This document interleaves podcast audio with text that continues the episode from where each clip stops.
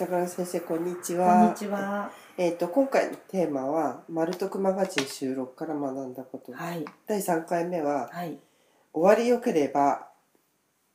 つね次の日につなげられる」っていうそうそうそうそう。よくことわざでもほら、終わりよければ全てよしとかみんな言うんですけど、なんかその、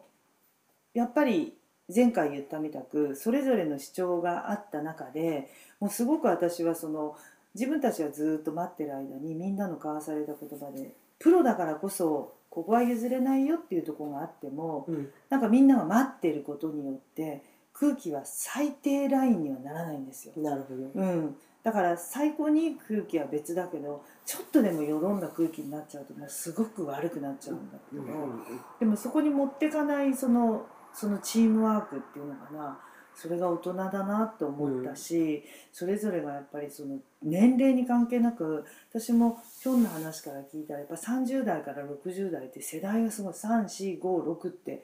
4世代全部いたんですよそこの空気空間の中に。なのにどっちが上とか下に関係なくって、うんうん。相手が大切にしてるところを待っててあげようっていう気持ちがあるからそれが通じるんですよね。ね。だからこそ私も何を言われても「えもう一回やるんですか?」なんていうことなく気分よくねうん。あの「じゃあもう一回行きましょう」って言われたら「あもうすいません」ってどの人が手を挙げても「うん。あはい大丈夫です」って言って、うんうんうんあのもうにこやかにもう一回できるように、自然にあのチームに肩を押されてるような気がしたんですよ。嫌がらずにもう一回ねみたいな。うん。でそれが心地よくできたので別れ際も「じゃああの今日よく寝てくださいね」って言いながらも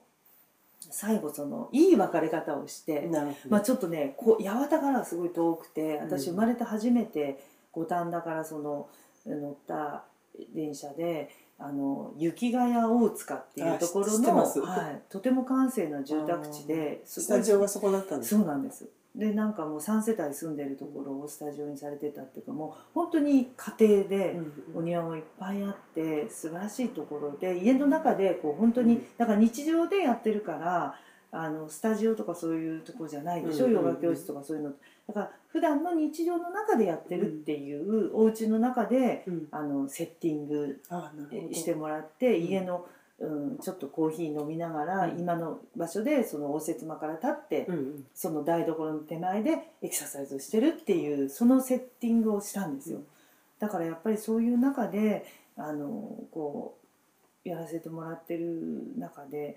本当にもう一つ一つのこう終わりがいいとうん。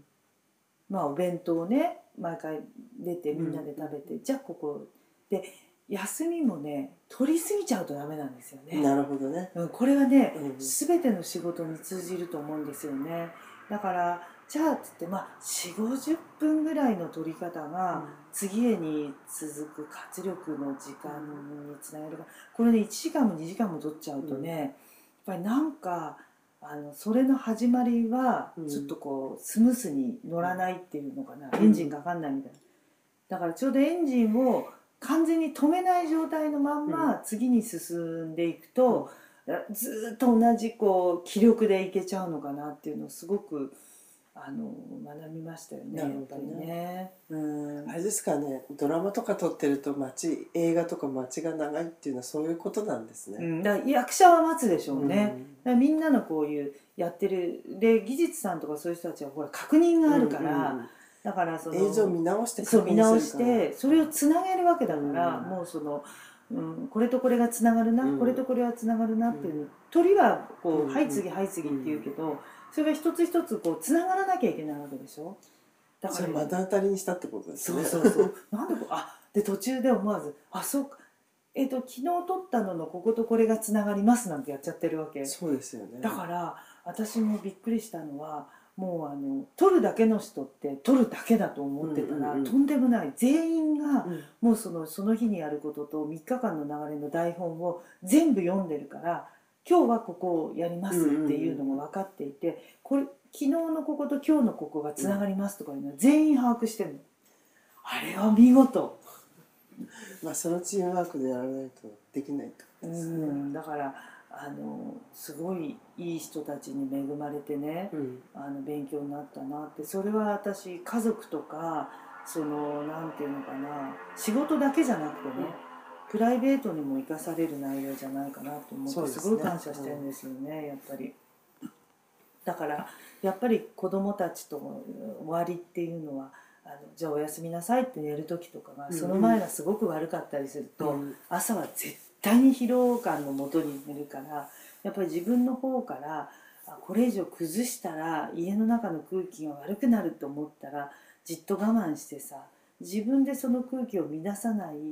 これ以上ダメっていうラインを覚えておいて そこの手前のところで寝るとうん。やっぱり朝が